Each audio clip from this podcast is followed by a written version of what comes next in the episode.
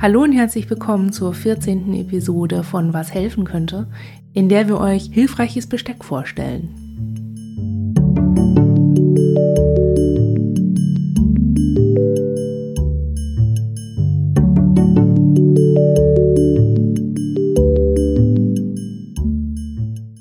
Einige behinderte Menschen in der Community verwenden die Redewendung Ich habe keine Löffel für Tätigkeit XY oder Mir fehlen heute die Löffel dafür.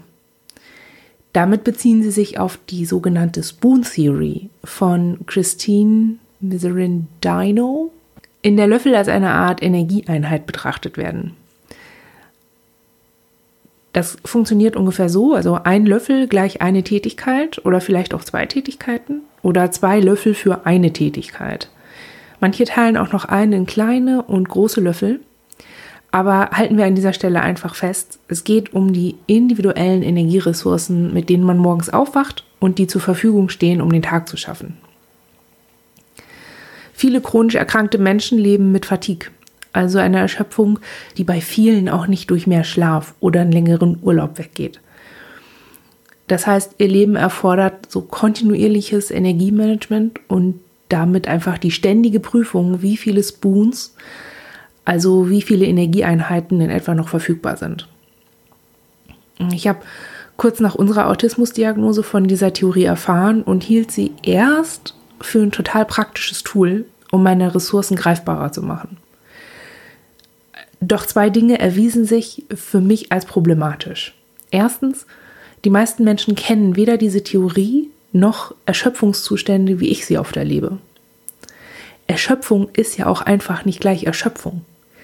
Die chronische Fatigue von zum Beispiel Menschen mit einer Krankheit, die abgekürzt wird mit MECFS, das ist eine völlig andere als meine, die sich durch Verschränkungen von Autismus und chronischer Traumafolgestörung ergeben und erst recht eine völlig andere als die von Menschen, die Vollzeit arbeiten, um Geld zu verdienen und vorher und nachher dann auch noch unbezahlt Hausarbeiten machen. Das zweite Problem war und ist für mich, dass ich durch meine, tja, erschwerte, wenig ausgeprägte, hm, von mir nicht eindeutig genug interpretierbare hm, Tiefenwahrnehmung des Körpers, also dass ich fühle, was in meinem Körper eigentlich so vor sich geht, äh, dass ich deswegen, also ich habe deshalb im Grunde überhaupt kein Konzept darüber, wie viel oder wenig ich mich körperlich belasten kann oder sollte. Und für die allgemeine Bestimmung meiner Erschöpfung bin ich entsprechend auch für andere Menschen extreme Signale angewiesen. Zum Beispiel merke ich, wenn, also für mich ist so übersetzt erschöpft, wenn ich motorische Ausfälle habe. Also zum Beispiel merke ich, habe einen unsicheren oder versteiften Gang, mir fallen ständig Dinge aus der Hand oder ich laufe am besten noch irgendwo gegen, weil ich mehr so torkel. Oder wenn ich keine Schleifen mehr binden kann oder Knöpfe zumachen. Oder auch so ein sehr eindeutiges Signal, wenn ich einen Krampfanfall kriege oder Gehörtes nicht mehr verstehen kann oder auch so, ich kann verstehen, was mir gesagt wird, aber ich begreife die Bedeutung irgendwie nicht. Also die Verarbeitung funktioniert irgendwie nicht so richtig. Oder auch wenn es extrem, extrem wird in der Wahrnehmung von Geräuschen. Also wenn mir das Geräusch von meinen Haaren über den Ohren auf einmal total laut vorkommt, ist das auch so ein Signal. Und das Problem dabei ist, dass es halt extreme Signale sind die auf extreme Erschöpfung und extreme Stresslevel deuten. Also ich habe auch so dieses Ding, dass ich, wenn ich sehr gestresst bin zum Beispiel, dass es so, dass ich nur noch so einen kleinen Teil Sichtfeld habe, also wirklich nur noch so Tunnelblick, ohne dass mir das als solcher auffallen würde. Ich reagiere halt einfach nur noch auf das, was direkt in der Mitte ist vor mir. Und links und rechts ist da einfach nichts mehr, beziehungsweise das, ich begreife es halt irgendwie nicht. Oder wenn das, ich so das Gefühl habe, dass es an meinen Knochen lang summt oder dass meine Haut brennen würde, das sagt mir ja erstmal nur, du bist erschöpft oder du bist gestresst. Es sagt mir aber nicht, wie viel Energie da mal war und wie viel noch da ist. Und diese Signale sagen mir auch nichts über meine psychische oder geistige Erschöpfung oder ihren Anteil an der von mir als körperlich interpretierten Erschöpfung. Ich merke durchaus, wann ich einen guten Tag habe und wann nicht. Aber auch das leite ich über das Level des Schmerzes ab, mit dem ich morgens aufwache und dem Level der Schmerzhaftigkeit von meiner Morgentoilette. Weil eigentlich sollte ich morgens, beziehungsweise ja gut generell, aber nie Schmerzen haben, sondern mich neutral mit Tendenz fühlen. Jedenfalls ist das meine Vorstellung davon, was man braucht. Oder zumindest als Erfahrungswissen über eigene Befindlichkeiten haben sollte, um die eigenen Energiereserven mit diesem Spoons-Modell einschätzen zu können. Also die Spoons waren es irgendwie nicht für mich.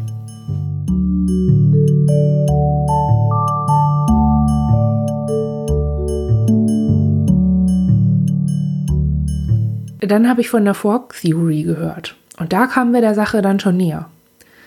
Forks, also Gabeln. Die Fork Theory hat sich der Ehemann von Jen Rose ausgedacht, einer amerikanischen, ich glaube, Bloggerin. Im Englischen gibt es so die Phrase Stick a fork in me, I'm done, mit der man ausdrückt, dass man mit etwas fertig ist. Nun kann man sich vorstellen, wie oft man den Stich einer Gabel ertragen kann und was es bedeutet, wenn dieser Stich von einer Heugabel, einer Fondue-Gabel oder von so einem Kunststoffgöffel kommt. Dass mir die Welt und das Leben darin irgendwie wehtut, ist etwas, was ich sage und empfinde, seit ich denken kann. Nicht, weil es immer ultra schlimm ist und mein Leben nur aus Elend und Not besteht, sondern weil es so ist. Egal wie entspannt ich bin, egal wie schön alles ist, unter allem liegt immer, immer, immer so eine diffuse Decke von Schmerz, die nicht zu lokalisieren und auch nicht näher zu beschreiben ist. Und alles, was zusätzlich auf mich zukommt, und sei es, dass ich morgens aufwache und das Licht eines fantastischen Tages, der nur auf mich wartet, um mich mit Nektar und Vogelgesang zu liebkosen, wahrnehme, trägt etwas zu diesem Schmerzteppich bei. Und ich habe eine Weile darüber nachgedacht, ob ich wirklich jeden Reiz, jeden Stressor in mich stechende Gabeln übersetzen möchte. Denn nicht jeder für mich aversive Reiz ist auch für andere Menschen als möglicherweise aversiv glaubhaft oder wenigstens nachvollziehbar. Und nicht alles, was mir wehtut, ist für mich auch ausschließlich unangenehm. Sex und Sport zum Beispiel. Oder die Hunde streicheln. Oder die wirklich ballerscharfe Knoblauchcreme, die der Freund für mich erfunden hat, mit krachenden Chips essen. Im Kontext der Vermittlung meiner Belastung hingegen ist diese Übersetzung total nützlich, weil sich jeder und jede schon mal mit einer Gabel gestochen hat oder auch mal gestochen wurde. Also das ist eine übliche Wahrnehmung. Es ist damit vielleicht nicht immer passend in Bezug auf ganz konkrete Eindrücke und Wahrnehmung, aber auf eine allgemeine Beschreibung der Lage. Zum Beispiel so, ich habe gerade sechs Gabeln in mir, ich kann nicht mit ins Kino. Oder der Arbeitstag bedeutete heute vier Gabelstiche und eine ist noch drin. Lass mich die erst rausnehmen, die Stelle versorgen, dann können wir einkaufen gehen. Man ist also relativ frei darin, als Gabel zu benennen, was man als solche empfindet und braucht halt nicht überlegen, wie teile ich jetzt eine undefinierte Masse in Löffel ein, also in Einheiten, sondern ich habe konkrete Ereignisse und kann diese als Gabel benennen und vielleicht auch in ihrer Größe oder in Relation zueinander definieren, nachdem ich sie erlebt habe. Für mich ist das ein bisschen einfacher, das ist etwas konkreter und erfordert weniger Erfahrungswissen über meinen Ist-Zustand. Und das vermittelte Bild mit diesen Gabelstichen ist vielleicht total krass für viele, so die das Schmerzerleben von Stressoren so nicht teilen. Aber ich merke da echt viel Konkurrenz. Außerdem ist es so vielleicht auch leichter für Außenstehende zu verstehen, warum man in manchen Momenten auch einfach total große Schwierigkeiten hat, auf Kraftquellen oder Energiereserven zurückzugreifen. So, wenn man weiß, dass jemand gerade eine Heugabel im Oberschenkel hat oder hatte, dann würde man von der Person nicht erwarten, joggen zu gehen oder sich am Sonnenschein zu erfreuen. Heilung und Regeneration braucht einfach individuell viel Zeit. Und dieses Konzept ist manchmal leichter über ein Bild der körperlichen Versehrung zu kommunizieren weil diese Erfahrung, wie gesagt, universeller ist als die von Stress und Reizverarbeitung. Das ist auch ein bisschen traurig, aber so ist das nun mal, so ist einfach gerade der Stand in unserer ableistischen Gesellschaft.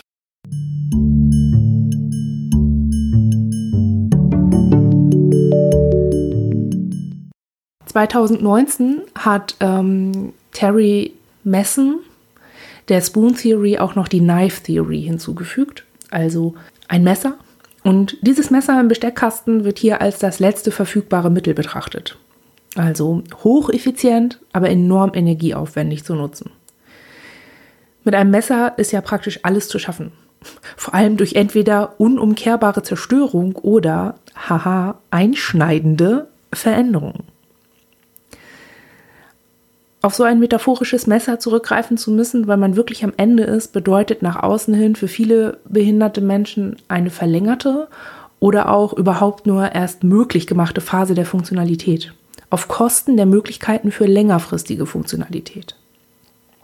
Als Beispiel kann ich hier unsere Zeit der Ausbildung anführen, als wir noch nicht überwiegend zu Hause gearbeitet haben, also immer noch jeden Tag zur Schule mussten.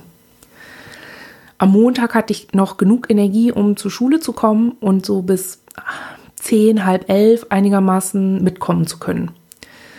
Das waren so anderthalb bis zwei Unterrichtsblöcke und eine Pause mit Raumwechsel. Und dann bin ich schon auf den letzten Energieschlucken nach Hause gekommen und musste ausruhen bis abends, um noch ein bisschen nachzuarbeiten oder zu bloggen, zu schreiben, mit Freundinnen zu sprechen oder zu kochen. Am Dienstag habe ich dann vielleicht noch genauso lange durchgehalten, konnte dann abends aber nur noch zwischen Kochen oder Bloggen entscheiden. Mittwochs hatte ich dann schon in der Straßenbahn Sorge, ob ich die erste Stunde überhaupt schaffe und hatte Geld für ein Taxi nach Hause dabei, weil ich nie wusste, okay, packe ich das jetzt noch, dann nach dieser Stunde auch wieder nach Hause zu fahren. Und abends lag ich dann meistens mit Chips und Brause im Bett, ohne noch irgendwas anderes zu können, als mich berieseln zu lassen. Donnerstags habe ich mich dafür fertig gemacht und gedacht, ich reiß mich richtig gut zusammen, während ich mich metaphorisch gesprochen mit den letzten verfügbaren Messern zerschnetzelt habe. Also ich habe dann kaum noch irgendwas mitgekriegt, geschweige denn prozessiert, was in der Schule passiert ist und wie ich jeweils immer wieder nach Hause kam. Ob ich Nacknack wirklich richtig gut versorgt habe, was und wenn ja, wie viel ich gegessen habe und auch getrunken, ob ich meine Medis genommen habe, ob ich Termine wahrgenommen habe ob mich irgendjemand um irgendwas gebeten hat, blank. Keine Ahnung. Und freitags das gleiche von vorn. Nur dann mit Schmerzen, die durch nichts irgendwie zu erleichtern waren. Und in der Regel ebenfalls auch dann wieder komplette Amnesie für den Tag. Und manchmal zog sich das dann auch noch bis übers ganze Wochenende danach. Also das erste Ausbildungsjahr hat mich wirklich so extrem überfordert, dass die Spaltung zum schulfunktionalen Alltagssystem, das wir haben, aus der Schulzeit in Kindheit und Jugend, äh, zu dem Zeitpunkt dann richtig Sinn ergeben hat. Das ist also die Verschränkung mit der DIS. Es geht immer um toxischen Stress, der nicht reguliert werden kann und das Gefühl von Lebensbedrohung auslöst, der nicht ausgewichen werden kann. Und um den Bogen zum Besteckkasten zurückzuschlagen, auch mit unterschiedlichen Anpassungsstrategien begegnet wird. Ich, Hanne, ehemals die Rosenblätter, bin definitiv so eine Gabelstichreaktion mit stabiler Löffelstrategie, könnte man so sagen. So, wir sind ein Alltagssystem, wir sind die, mit denen ihr redet, wenn ihr mit uns redet und das machen wir mit effizientem Löffelmanagement. Das ist so effizient, wenn es darum geht, soziale Kommunikation zu schaffen, dass es eher ineffizient ist in Bezug auf Arbeit und Hobbys. Fragt nicht, in welchem Zustand ich das hier gerade aufnehme. Ich glaube, ich habe noch nicht mal was gegessen. But here we are. Und das Energiemanagement des Schulsystems basiert komplett auf der Messerstrategie. Es ist kaum etwas für soziale Bindung da oder für die Verarbeitung im Sinne einer Verichlichung dessen, was um sie herum passiert. Also, dass das auch irgendwas mit ihnen macht oder zu tun hat mit ihnen. Im Grunde haken die sich einfach mit einer Machete durch so einen Reizdschungel und sind ansonsten total unverbunden damit, was es eigentlich bedeutet. Wofür sie es machen, ob sie das für eine Zukunft tun, die etwas mit ihnen zu tun hat oder nicht, eigentlich racken sie sich da nur durch. Und für uns, die wir versuchen, da eine Verbindung aufzustellen und ähm, ja, auch ein bisschen effizienter insgesamt mit Kräften haushalten zu können. Für uns ist relevant zu wissen, dass die so funktionieren, weil wir mit diesem Konzept von, vom Besteck besser überlegen können, wie wir Kontakt etablieren und neue Strategien ermöglichen können. Außerdem ist es relevant, weil wir so gar nicht erst mit falschen Vorstellungen an sie herantreten. Wir müssen annehmen, dass ihnen so ein Löffel erstmal total ineffizient im Vergleich zu einem Messer vorkommt, weil sie ja auch ein völlig anderes Prozessempfinden haben müssen. Wer immer nur mit Messern geschnitten hat, der oder die muss erstmal üben, was ein Löffel kann und was man damit schafft. Und was das mit ihrer Selbstwirksamkeit macht oder mit, dem, mit der Erwartung an die eigene Selbstwirksamkeit. Außerdem dürfen wir nicht voraussetzen, dass sie selber spüren, was ihr Energieverbrauch für uns bedeutet.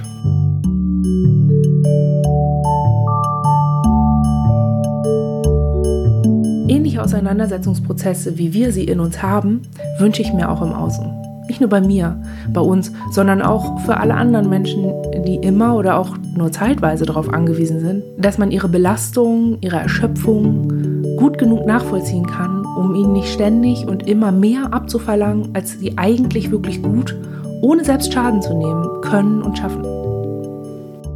In diesem Sinne hoffe ich, dass diese kleine Bestecktheorie-Sammlung euch ein neues Tool werden kann in eben dieser Kommunikation. Alles Gute und bis bald.